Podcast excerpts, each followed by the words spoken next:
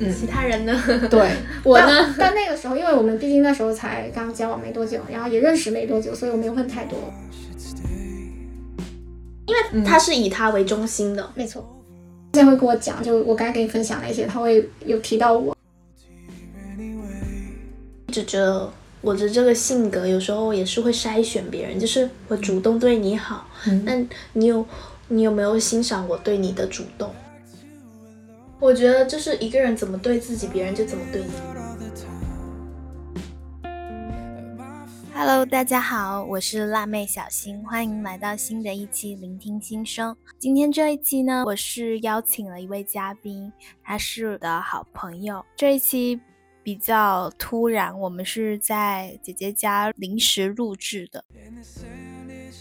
今天这一期呢，我们围绕情感、职场还有自我探索。多个话题去聊天，节目里也有涉及到这个姐姐的隐私，所以做了一些处理。关于三角关系的问题呢，我希望我的观众没有道德标兵，我希望大家倾听的时候，只是把它当做一个故事去听听，不要用道德去攻击别人。就是我当时在登山玩，我不是拍那组照片，然后。当时那个你还记得淘淘？她是我觉得她也很漂亮，然后她就是那个为了男朋友，就该说的，她从那个一个很好的公司辞职，然后来到了这个城市，然后她当时问了我一句话，她说是不是只有漂亮的女孩子才配爱，才配被爱？然后我当时其实很震惊，我觉得为什么他们就是首先她也很漂亮，然后为什么她会就是觉得。要来问我这个问题，因为我觉得这个其实还蛮隐私的。嗯，对，而且这个感受其实自己是偏委屈的那一方，就是他坦荡的在我面前去揭自己的伤疤，然后我就直接告诉他我最真实的想法。我觉得只有你自己在发光，别人才会去拥抱你，因为别人才看得到你。然后我就觉得，呃，而且你一定不要觉得说自己被爱和爱这个问题，你可以去这么想，但你不要去。就是把它变现，变成就是你跟别人交流，你都在纠结你是被爱呢，还是你是爱人的那个人，就不要把它讲出来。对，嗯，特别是你不要告诉别人说你是一个需要被爱的人，这样反而大家会觉得索取会更多。这是我的经验，就是他会觉得哦，你那么缺爱是吧？那其实我怎么对你，你都不会走的。所以当时我觉得他就是，而且他既然说这句话，肯定那个男孩子伤害过他，但他没有离开。所以我说，呃。我觉得首先，我觉得就是你有点失去你自己，嗯，从头到尾你的话语里的主角都是那个男生，然后而且我觉得你好像都没为自己考虑过，就是你都不会心疼你自己嘛。我是那种如果我是非常心疼我自己的人，如果对方不管是谁让我受委屈，我肯定是会马上走的。嗯，我觉得就是一个人怎么对自己，别人就怎么对你，就是这样子。但是可能。可能还是因为我们思维不一样，所以我们没法跟他共情。你，我觉得就是你跟他讲这些话，他可能觉得你说的对，但他不会变。但是呢，我希望多讲几遍，他会，因为很多东西语言力量，语言的力量就是潜移默化的。嗯，因为他可能之前身边，呃，你想一下，他能为了男生抛弃工作，然后换城市，那证明他在这个城市还没有朋友可以讲，只是说他是他的朋友劝不住他。对，而且大概率他说实话，他的朋友圈可能都已经没有了。我我觉得第二种可能是他的朋友跟他一样，物以类聚嘛。但是我我因为我有身边我已经看到过太多，就为了男生就是直接就。来到男生城市，然后自己一个朋友都没有了，那种真的就是怎么吵架都不会分手，因为他们的圈子变成只有男人一个了。对，哦，对对对，我我真的觉得很可惜。我觉得她明明是很优秀的一个女孩子，而且其实我觉得，如果一个人不把自己当成生活的重心，其实没有，比如我们进入情感关系之后，那个男生也会轻视你，因为你首先你就是没有把自己当。成很重要的人，然后你把你的关注力、时间都花在别人身上，那别人就会觉得你身上也没有价值感。本身就是，我觉得大家的社交都是价值的互相是的，是的。然后我当时跟他讲，你还记得当时 发那句话吗？就是那个他发给我的，当哦，是我们俩分手后，他不是点赞一个视频，当你无所求，必满载而归。然后我当时就把这句话告诉了女生，我说其实这这句话在我身上一直在应验，就是我每次都发现，在我对感情最没有需求的时候，很多人爱我。而且他们都对我非常非常好的那种，都是就说难听点，就我来挑选的那种程度。然后我就发现，其实是因为当时我们的注意力都在自己身上，对然后我很清楚我想要什么，然后我在发光，那你们当然当然是要仰望我一下。而且我觉得，就是其实真的，你做自己的时候，吸引过来的人远远比你追着讨来的人好的很多。嗯，因为首先在他们面前，你就是可以做自己，嗯而且很自信、很坦然的做自己，因为你还会收到正反馈。而且我觉得就是说实话，你在对方面前越早的去暴露自己的缺点越好。就我现在只会后悔这件事情，我觉得没有过早的去，呃，去去暴露我真实需求，因为我怕被拒绝吧，可能一开始，然后可能也把对方期望值拉得太满。就我我对他，我就是有一种幻想，我想跟你有结果或什么的，反而就是我一直在捏着我自己，其实我并不好受。其实我也有在想，就是可能我比较少去喜欢谁或者心动谁，所以嗯一旦遇上让我心动的人，我很容易 all in。嗯，你太满了，你想要抓住，他其实抓取感，其实不管是男生女生也好，你看到另外一个人想要抓住你的感觉，你都会很不好受。即使你知道嗯他是喜欢你的感觉，就是我觉得很奇怪，因为比如说像 转变嘛，他最开始给我感觉就是他话里话外他都是自由的，他喜欢自由，他不想被束呃束缚，不管是关系也好，或者就是呃任何东西，就任何层面上都不要束缚他。比如说他在以前他跟我讲的更多话是他未来有什么。呃，他未来的一个蓝图是什么样的？比如他的事业，对，然后他的生活就怎么个悠闲或什么的，但我没有听到其他人的存在。嗯其他人呢？对 我呢？但那个时候，因为我们毕竟那时候才刚交往没多久，然后也认识没多久，所以我没有问太多。我给他留了一个呃安全感在那边。然后到后面就是我们也算熟悉了，而且是你已经离开又回来找我的时候，我觉得那话语权也在我这边了。不是我对你有期盼，而是你对我有期盼。你想约我吃饭，你想见我，你想跟我重重新在一起，对吧？然后慢慢的、慢慢的，我就会告，就是，嗯，慢慢把自己吧，就是增加自己的地位。其实这些东西真的好像是需要时间，加上就是，嗯、不要过过早或者太满的想要马上去达到它。我真的是一点一点渗透他的。比如说他那天，嗯、台风天啊，然后说他要去那个冲浪，哦，我直接告诉他说，你现在不是一个人。嗯，我觉得你哇，你好会啊！对啊，我我，但是我当时真的第一个反应就是你不是一个人，就是不是只有你。比如说，如果你出事了，不是你自己在承受你带来的灾难，是有一群爱你的人，他都要去为你去难受，对不对？而且不是一个人，我觉得这句话不用讲了，就是我既表明了我的身份，我这句话好有力量，而且马上就会，就是被会被你说服，而且会感觉很开心。哦，是吗？是的，因为我你看他反应是什么？他很开心，是吧对，然后他会跟我解释，他说其实他觉得生生死有命什么的，但他肯定就是，但我确实是发现，在我最近几次比较有效沟通之后，他的态度变了很多。就他以前不会去跟我讲那些他未来的规划或什么的，就他规划都是事业，对不对？他现在会跟我讲，就我刚才跟你分享那些，他会有提到我啊，然后想跟我有什么样的呃发展，这这个是真的一个很大的进步，你懂？爱情其实是博弈，是博弈啊，真的是博弈，没办法。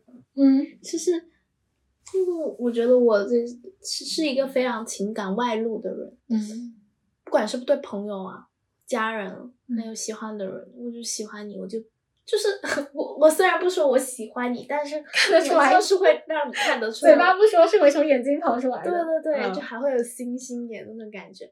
反正我还是会，就是还是要顺应自己的。但其实我一直觉得我的这个性格有时候也是会筛选别人，就是我主动对你好，嗯。那你有你有没有欣赏我对你的主动，嗯。还有我对你的好？你是把它当宝呢，还是说你反而因为我对你的好，然后你觉得是你自己很好？对对对，哦比如上个男生他就会觉得哦，那肯定是因为我很有魅力。我有价，首先是嗯我有价值感，然后我喜欢上他，会他觉得自己更有价值对感。对对，那这种这不可取，这就不可取，因为嗯他是以他为中心的。没错。哎，真的人真的好有趣啊！是从自我去了解别人嘛，就是当你回避的一，就是我没办法给你你想要的，嗯，哦，关系也好，或者身份也好；二就是确实一个喜欢的程度没那么高。嗯就我真的很喜欢你的时候，你都能够不顾一切的，那其实男生也是会的。对呀、我朋友就是我本来还在那里纠结挣扎，我朋友就说了，他说你是一个情感外显的人，所有人都知道你的喜欢是怎么样的。嗯，当这个人接收到你的信号的时候却不回应你，那你应该知道什么他什么意思哦。而且还有一个问题就是，嗯，对于男生来说，他没有捕猎的快感，因为兔子已经跟着我跑了，我追你没有意思了，我可以去追别的小鹿，像。比如说，为什么喜欢跟海王过招？因为其实从他们身上也能学到很多东西。嗯，不过觉得我现在段位还没上升，还没办法跟海王过招。因为海王一讲话，我就感觉他满满的油腻感呢。那是有，那是那不叫海王，那就是油腻男。那就是你真正的海王，说实话，他很会藏的。就海王，真正的海王是那种除害于无形的，就他明明就是非常毒的毒药，但是他又看起来又是那种人畜无害那种白开水。但是，嗯，但是你知道我怎么辨别渣男呢？就是他让我怀疑自己。嗯，反正反正记住一句话，让你感觉不开心的人都不要接触。反正我觉得从弟弟还有那个 身上，我都能 get 到一些某些男性思维，就是呃，可能男生真的是比较喜欢自己追逐的恋爱。而且你越否定他，因为当时说实话，如果是以前，我肯定会跟弟弟说没变，还是很帅或什么的。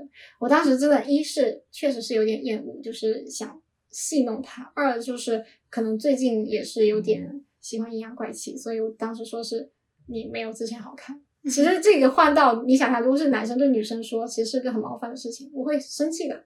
但是他反而会挑起男生的追逐的脚步，他就会想征服，因为他一直整个晚上问我，我有没有比那个谁好看。那个谁真的，你知道吗？就是我突然让我想起之前那个男孩子，他可能就是他也是那种人缘很好的人，然后他跟我说，他想他最想听的是别人对他的建议，但他往往没听。我跟你讲，这种人，他说听不听就是我的事。没错。现在我回过头来，我觉得他有点自负，非常自负这种事情。嗯，他可能是开玩笑的，或者他可以有这种想法，但当他表达出来的时候。他就是在暴露自己的缺点，对，比如说像我身边有些，嗯，男性也好，其实大部分是男生会说自己曾经很海王或怎么样，在我眼里都是垃圾，就是段位太低了，没有海王愿意暴露自己的过过往史，你这样子你怎么去钓下一个女生？比如说你在异性面前暴露自己感情生活混乱，还有就是或者说曾经自己是海王的身份，一般来说他就是那种很，要么就低段位，要么就是你被很多人伤过。比如说你爱而不得，或者你最后发现这些女生都劈腿或怎么样，他才会说自己是海王，因为他通过这种自我的，他认为海王是一个拔高的点，他就自我拔高，然后去贬低对方，就觉得说，哎，我的高度比你高。那而且我是觉得他是自我合理化自己的行为，没错。因为我前几天看到一句话，他说，爱情游戏里，如果这个人去一直去玩游戏，他在爱情里的体验只是一种游戏，但是虽然你可能。就是我们跟他玩可能会输了这场游戏，但是他得不到幸福。说实话，对。但是如果我们从这个就是博弈当中能反思复盘，然后投入人生的游戏里，嗯，才是赢家的思维。我我觉得我曾经也是有过白兔的那种阶段，就是对爱情是美好幻想。虽然一开始是不相信的，但是我的美好幻想是在于我对人性的，就是我希望这些人都是好人。但是当后面一个个。发现他打破了我底线之外，就真的是彻底黑化那种。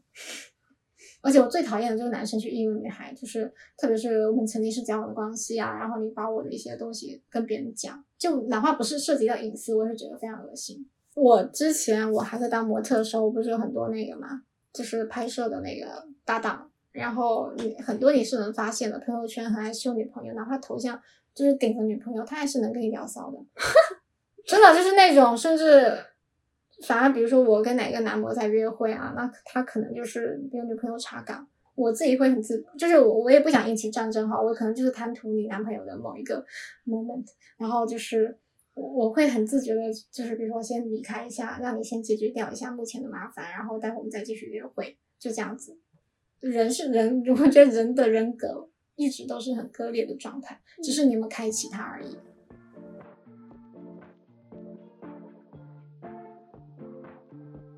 I'm sick of daydreaming. I just want the feeling of you in my bed. I'm down to just waste time right below your waistline. Want you by my head. I'm with all this face time. Need some alone time.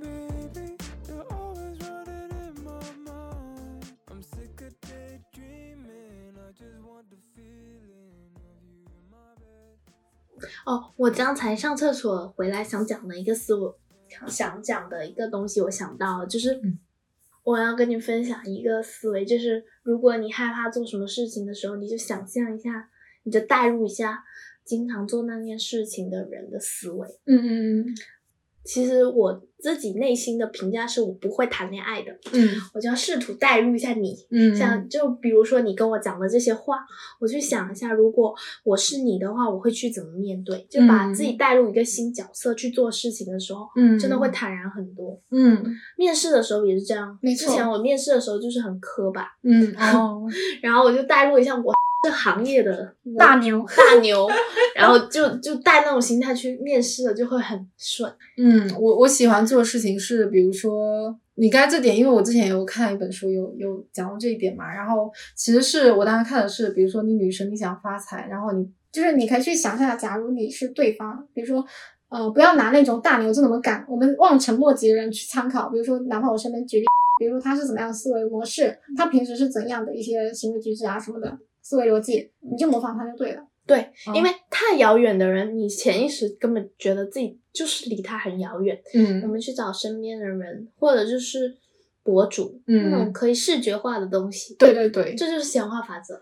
以前可能不会那么具体的去想这是什么，但是他一直都用在生活上。对，就是我喜欢显化法则的一点，是因为它会帮我梳理。其实它是科学，不是玄学了。嗯嗯嗯，为什么说它是科学呢？因为显化法则是你不断的去植入潜信意念识，对，植入嗯到你的潜意识里。所以我发现，就是这种不管是爱啊、金钱，就是这种富足感，它真的会源源不断让你更富足。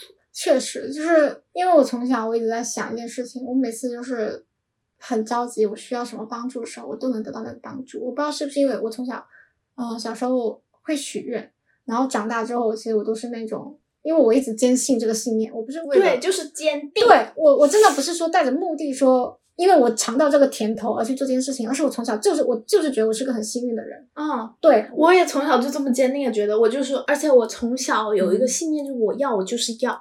呃，我我反而在要这件事情上，我我会比较保守，但是我从小就觉得我就是一个很多人爱的人，被爱包围的人，然后我是个很幸福，然后经常很幸运，我遇到事情一定会被解决的一个人，所以我觉得我从小到大算是不间断的会有人来帮助我那种感觉。嗯。嗯而且我我是接触了显化法则之后，我才更有意识的觉得我怎么这么幸运，就是嗯。我是那种我走进彩票店，觉得我今天会中奖，我一定会中奖的人。嗯，就不管大小，它就是中对奖，，就是嗯。刮刮乐，比如五块嘛，嗯先刮出来十块，嗯。然后又刮出来十五块，反正有就行，有就没有失去。对，然后就是会嗯。那种，其实这跟能量和磁场有关，是因为你比较高一点，我也觉得，然后会经常就是嗯、呃被善意的对待。嗯，因为怎么说，就是好像我从小，比如说，其实男女之间在小时候有一段时间是对立面的，就是小时候小朋友会为了避嫌或者什么的，他一定会就是讨异性。然后那个时候我好像就很知道怎么去调和这种关系，所以我从小我觉得男生也对我很好，然后女生也对我很好，我就就是感觉很顺其自然的游刃有余的那种。姐姐，你我突然想到刚才我们讲的那个代入思维，你不是讲说你每次接触一个男生，你就会想象你是他女朋友吗？这种思维很就很容易。不是，其实我不是这个意思，是嗯，那个是有点性缘脑，但是我的意思是说，我为什么能够出现同时跟不同人交往，而且我自己觉得没什么，就是因为我觉得我跟谁在一起，我就是他女朋友，我不会想到其他人。哇，那你还真的蛮能断念，对断掉我断，念想念。对，像现在我跟你在一起，我就会觉得那是两个男人，我也没觉得那那是我两个男朋友。对，然后我 的时候我就我就觉得我是他的人，然后我跟的时候我就觉得我是他的人。哎，还有一点，我就觉得我本性上择偶的时候代表我的审美，不要把这件事情跟审美挂上。真的，我会我我会挂钩，然后我还会觉得说，我跟你说，我潜意识里觉得我选的男人是为我复制的。嗯嗯嗯嗯，我我懂我懂，就是你知道为什么我在纠结那个吗？就是说实话，如果去掉他的那些标签跟他的价值，他不是我要的人。但是我跟他在一起，我我不知道有没有跟你说过，但是我我我跟我闺蜜说过，我说其实他是满足我虚荣虚荣心的那一面的。嗯对对对，嗯，不管是长辈也好，朋友也好，或者就是对我知道我这个人但不熟的人，他们可能会觉得，哎，你不错哦，这个人不错。嗯，对他只能满足我的外在的一些虚荣心哦。我当时跟我闺蜜讲，我说我如果在一起，其实是幸福，我自己我自己知道。那如果我在一起，就是幸福给别人看的。嗯嗯，是的，是的。所以我很纠结。然后当时我闺蜜就跟我讲，其实她是看我们看过来的，就是我所有男朋友看过来的。她其实一开始她是站，到后面他觉得，呃，可能是顾顾家，但顾不上我；是顾我，但他顾不上家。啊，真的非常真实。没有最优解，没有，所以我只能就是先这样子，让时间告诉我答案。我真的选不出来，包括我的，我都很坦诚的告诉我妈我的现状，我说我这两个我挑不出来。然后我妈的其他家人就他们啊，嗯啊，因为我我们家人不会那个八卦或什么的，他告诉那种信任的，比如说我姨妈那种真正关心我的人，然后他们也不会去逼我，他们只会说一句，哎呀，对哦，这样真的很难挑，嗯，对，所以他们其实是理解我的，我我不排斥。而且我老觉得，就是之前我跟说实话都差点要结婚了，但是给我这么一出，所以我就想说，其实那时候我一直在想，是不是上天就是觉得就是对他在阻止我，对，然后所以那时候他刚找我复合的时候，我是坚定的拒绝的，甚至他他要帮助我，我接受他帮助，我还跟他说了一句，你要记住，你现在是自愿帮我，你想帮我，而不是让我去牺牲什么去换这个东西，对你只是我的朋友。然后他说当然了，他只想陪在我身边，帮我度过难关。我说 OK 啊。然后只是我，我确实是因为一个是在这个时候会念旧，一个是他本身就有吸引我的点，他不好看，但是他有吸引我的点，所以我也很容易就是慢慢慢慢又对他产生感情。我觉得我目前就是最大矛盾点在于我不清楚我要什么，然后我也不想为我的行为去买单，就是我不想让我的未来为我现在行为买单。我可以接受两个人，可能我可以接受两个人都不爱我，但是我不能接受我选择了谁，然后我会后悔当初没有选另一个。对。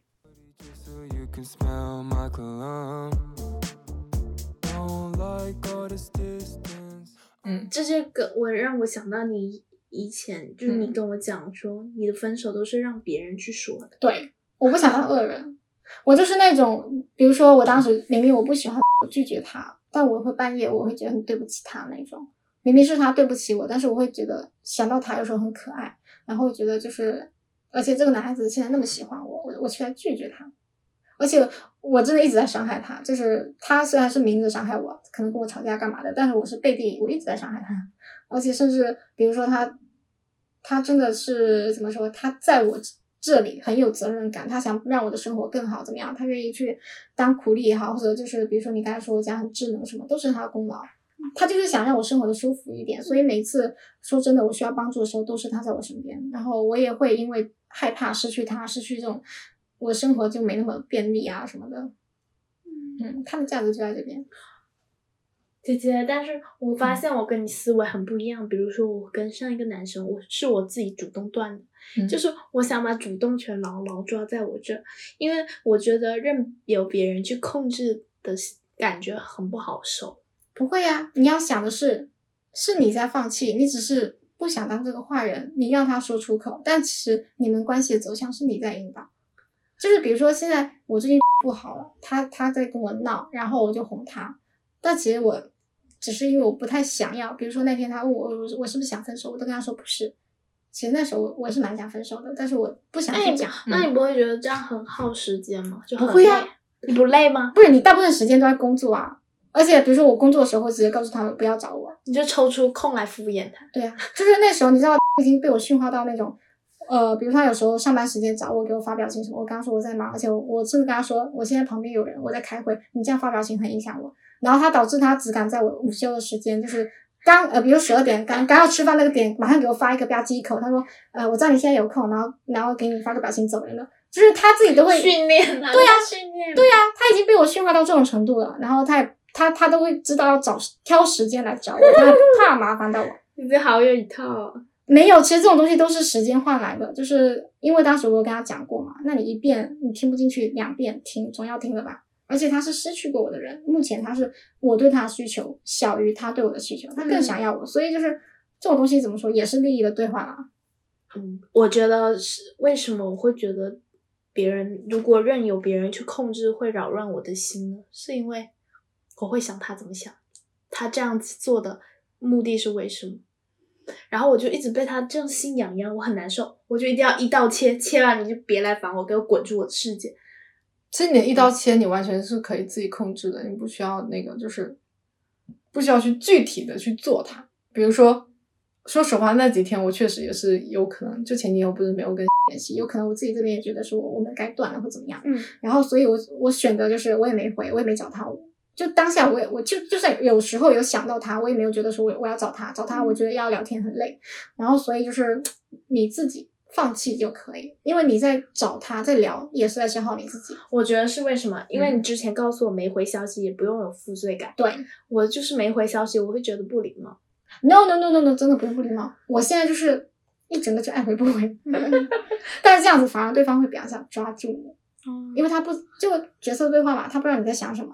就我最近听到，就是包括他也直接的跟我说过，就是那段时间我不是本来想放弃他嘛，然后所以对他可能是爱回不回，然后他就。他又他又非常诚恳的说：“你可不可以不要离开我？”嗯，是，我知道，就是你在心里自我切割。嗯，但我觉得发现了你的自我和行为是分割的很开的一个人，就是你说的你的观察者思维。嗯，我现在没办法，我现在还是一种心理和行为一体的人。嗯，就我还是不太愿意掩饰自己，或者说。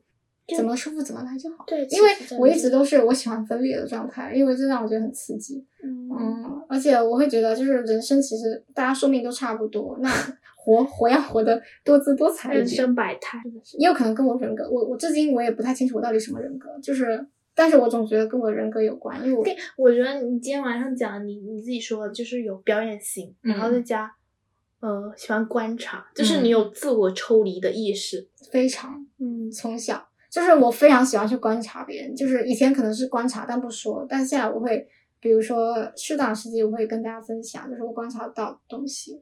嗯，那这样的行为就是你有没有收到别人说你就是看不透的这种评价？最开始会，最开始就是我的闺蜜，她们其实她们最开始对我评价都是觉得我很好相处，但是走不近。哦，有一堵墙。对，就是我很难跟大家交心，就是我真正的想法或者就是。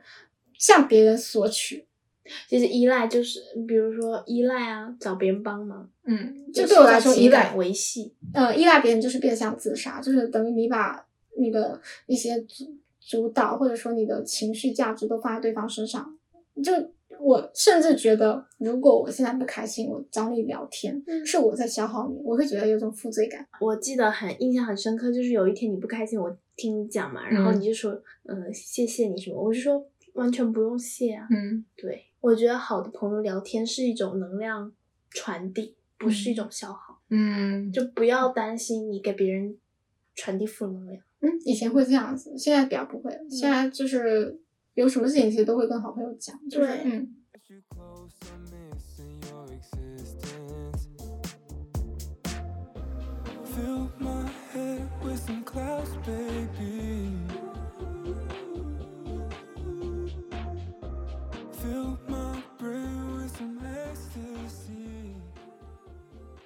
其实自我暴露也是需要勇气，我觉得还是自信吧。我觉得它跟自信是挂钩的。是，我从小就有一种就是那种我我不太会去解释什么，就是如果你喜欢我，根本不需要解释；如果你相信我，我也不需要解释。然后如果你不喜欢我，那就是我怎么解释也没有用，对不对？嗯。而且怎么说，就是可能我从小不太喜欢浪费时间在这边，我更喜欢跟美好去拥抱。我记得你跟我讲讲过一句话，我记得很深刻。他，你就是说，你不需要去向别人解释你的行为。对呀。然后我觉得这句话真的很影响深刻。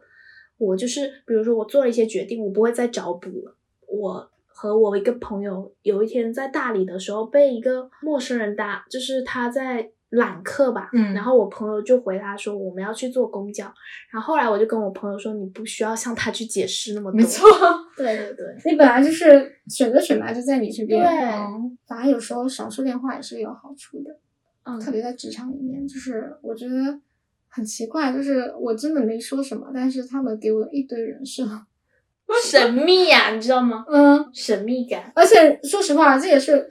之前我发现过很好玩的事情，就是我们有内部那种，就是有一个主管，就是人也很好，就带头。因为那时候我们都被甲方磨得很严重嘛，然后他们就跟内部的一个群，就是大家都专门聊八卦，然后就是骂那些有的没的领导的那种群。然后当时，因为我最开始进去就是跟 HR 关系比较好，我就把 HR 拉进去了。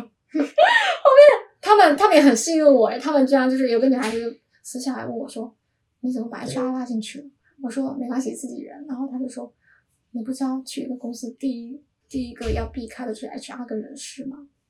我说：“我第一次打工，我不知道。”可能也是因为这些点让他们觉得我很有钱。嗯，然后我也不用解释啊，我有没有钱啊？对啊，不用解释啊。嗯，我就直接说没有，我就来打工的呀。就是我只会戏谑的说这种话。然后对我感觉幽默感也是生活很重要的东西。嗯，就是游戏人生，就是那种我很开心，大家给我的评价就跟我在一起很舒服，就是那种，这这会让我很开心。嗯，但我现在有有点悟到那种真假参参半的魅力，真的就是那种美妙。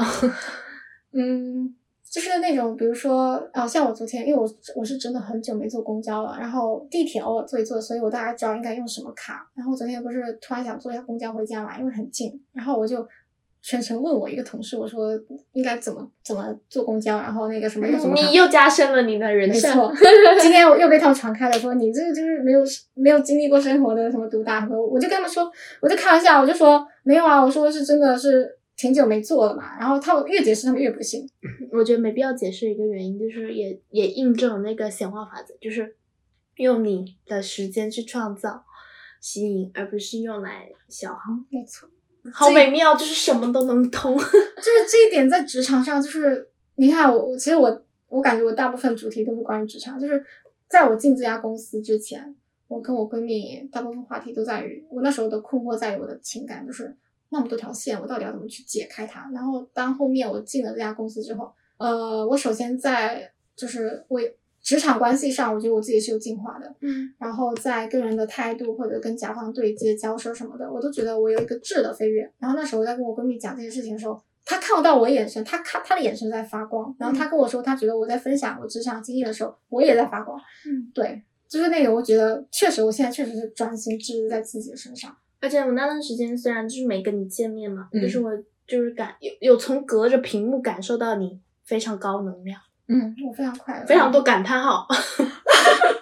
是真的。嗯而且你知道，就是我为什么提到甲方的这一点，因为我以前可能刚进去的时候，他们对于甲方的态度都比较，我觉得是卑微的嗯。啊、就甲乙方分裂，呃，等级很明显。嗯，然后那个时候我就是有一说一，我一直告诉自己要有一说一，不要用那种渴求眼神讨好对，没必要，因为你也是那个，我也是办事情的，而且我自己是专业的，我没嗯。必要去，就是为什么要跟他们有有这种等级上的那个，然后当时发生一件事情，就是我是专门负责那个公益的项目，然后我有一些呃，我们有几个栏目我是包给其他小伙伴的，然后当时有个就是等于我自己要出几篇，然后也有别的小伙伴要出几篇，然后因为我对自己太自信了，我没有仔细检查，其实我自己的里面有一篇是错别字，嗯然后我当时没有注意到，然后我一直在检查别人的，就我很担心，因为他长篇大论嘛，然后我一直在帮他们修改啊、调整啊，结果导致我发过去的时候，那个甲方就是过了很久，他跟我我问他说可不可以，然后他跟我说等他下飞机要跟我聊一聊，然后我我再去检查，发现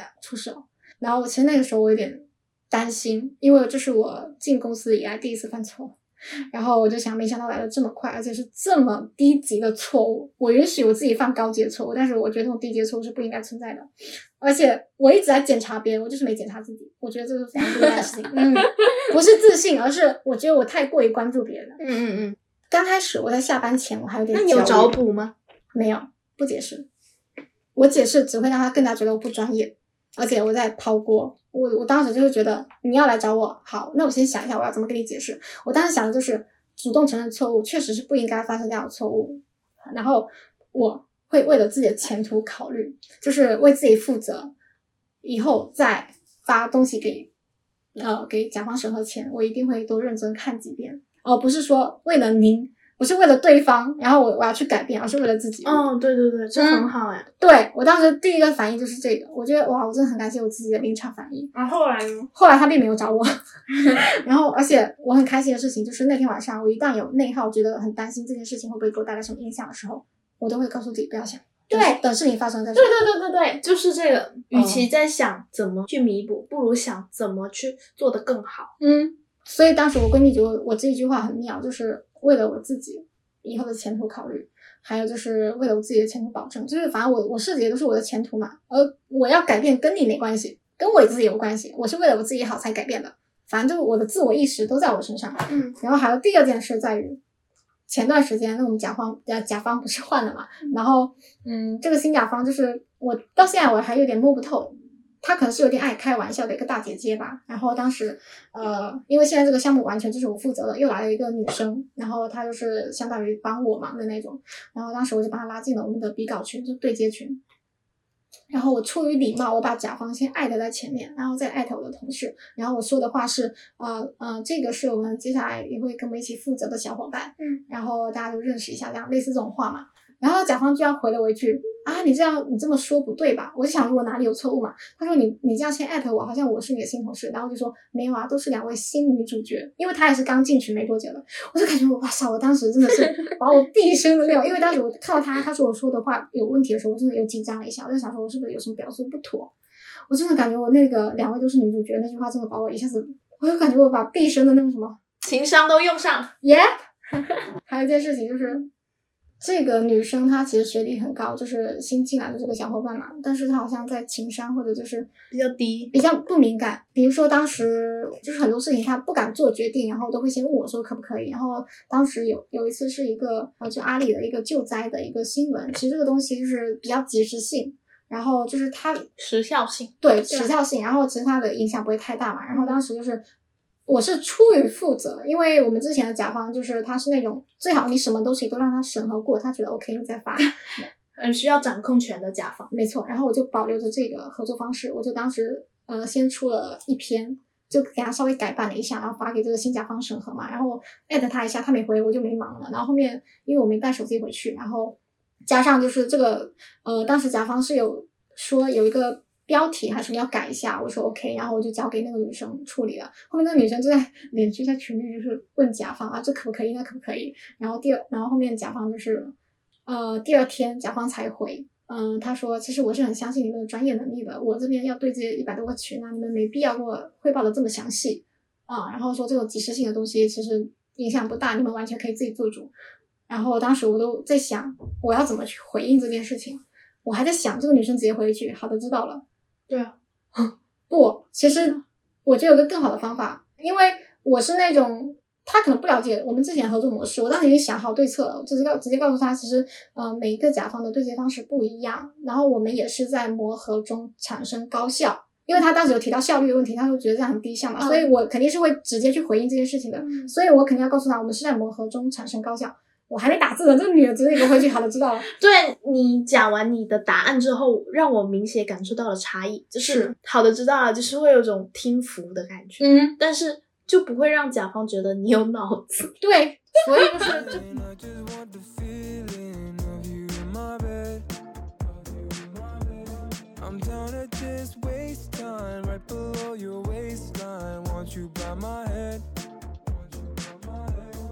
就。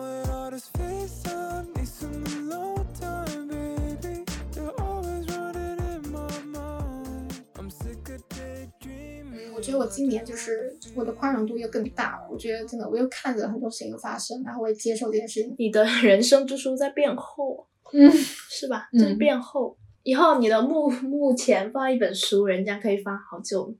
就是，但是我经常又觉得我没有那么成熟，就包括特别是真正的去上班之后，我真的像个小孩一样，而且被他们越宠越像个孩子一样。然后有人宠也是你的魅力。我不知道我会不会这样，因为这样子最后遭反噬，变得被别人讨厌。但是至少我觉得很很长的一段时间内，我都很享受，并且好像大家也会不自觉的去照顾我的那种感觉。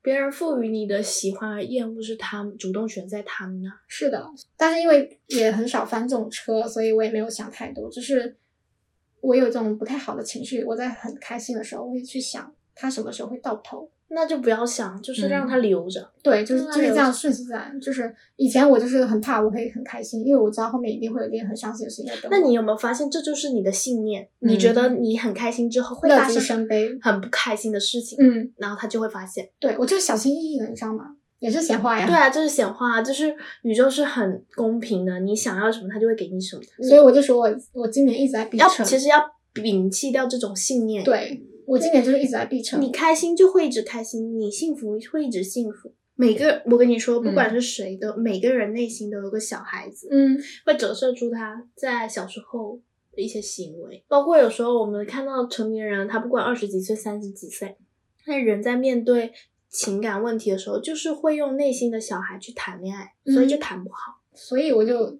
我当时我直接告诉他，就是你可以去照顾我这个小孩，但是这个小孩子目前还有点没办法接受结婚。哦，嗯，很柔软。嗯，因为他他其实甚至今年他都有带我去看过钻戒，就是我以前可能会觉得很开心或怎么样，我那天是抱着那种看嘛又没关系，不影响什么，看嘛怎么办？然后就去看了，然后他就很认真的在记我喜欢的型号或者我喜欢的样子款式，然后就是我觉得真的他确实也变化很多，就可能以前我跟他讲的，我觉得你不好的点或什么的，我不不喜欢的点，他都在改变，而且他确实是一直在让我变得更好，而且他也在照顾我这方面一直在升级，所以就有时候我会觉得是我不好，不是他不好。如果他能等你到，就是他能耐心的去等待你内心的小孩有有一天接受结婚这件事，那说明你就可以结婚。对呀、嗯，我现在就是我，我发现我真的没办法结婚，就是我一想到这件事情，我会觉得与我无关，就是我会觉得那是别人做的事情，那是大人做的事情，对吧？我第一个反应那是大人做的事情，但我明明已经要三十岁了，还好吧，十八岁、二十适合年龄后都可以结婚的。我现在是十二岁，嗯，我也会觉得，就是包括我有些朋友，他的潜意识就是他梦想是想当一个妈妈啊，但是呃小部分啊，哦但是我就会觉得结婚这件事对我很遥远，甚至可以没有，非常遥远。因为想象不到自己结婚。你知道我我就是一直跟我闺蜜讲，我说我我感觉我第六感很强，我也差不多能看到大家未来的样子，就大概有个框架嘛。我很难想象我以后什么样子，就是我的想象里面没有结婚这一项。然后我说你有没有感觉到你跟我相处，你好像很少听到我提结婚，或者你能想象到我结婚是什么画面吗？我也是，就是我对，可能也是因为我现在刚出社会嘛，嗯。我对我的未来很空白，但是我总是能幻想到我在国外嗯读书，嗯，然后我在国外跟 男生搭讪，还有跟他一起跳舞的画面。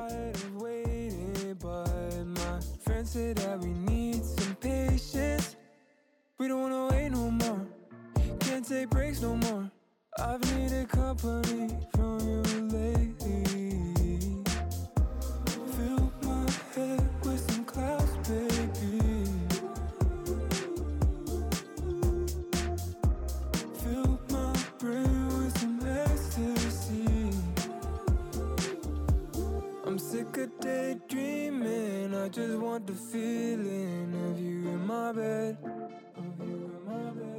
I'm down to just waste time right below your waistline. Want you by my head. Want you by my head.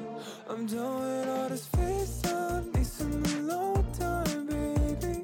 You're always running in my mind. I'm sick of daydreaming. I just want the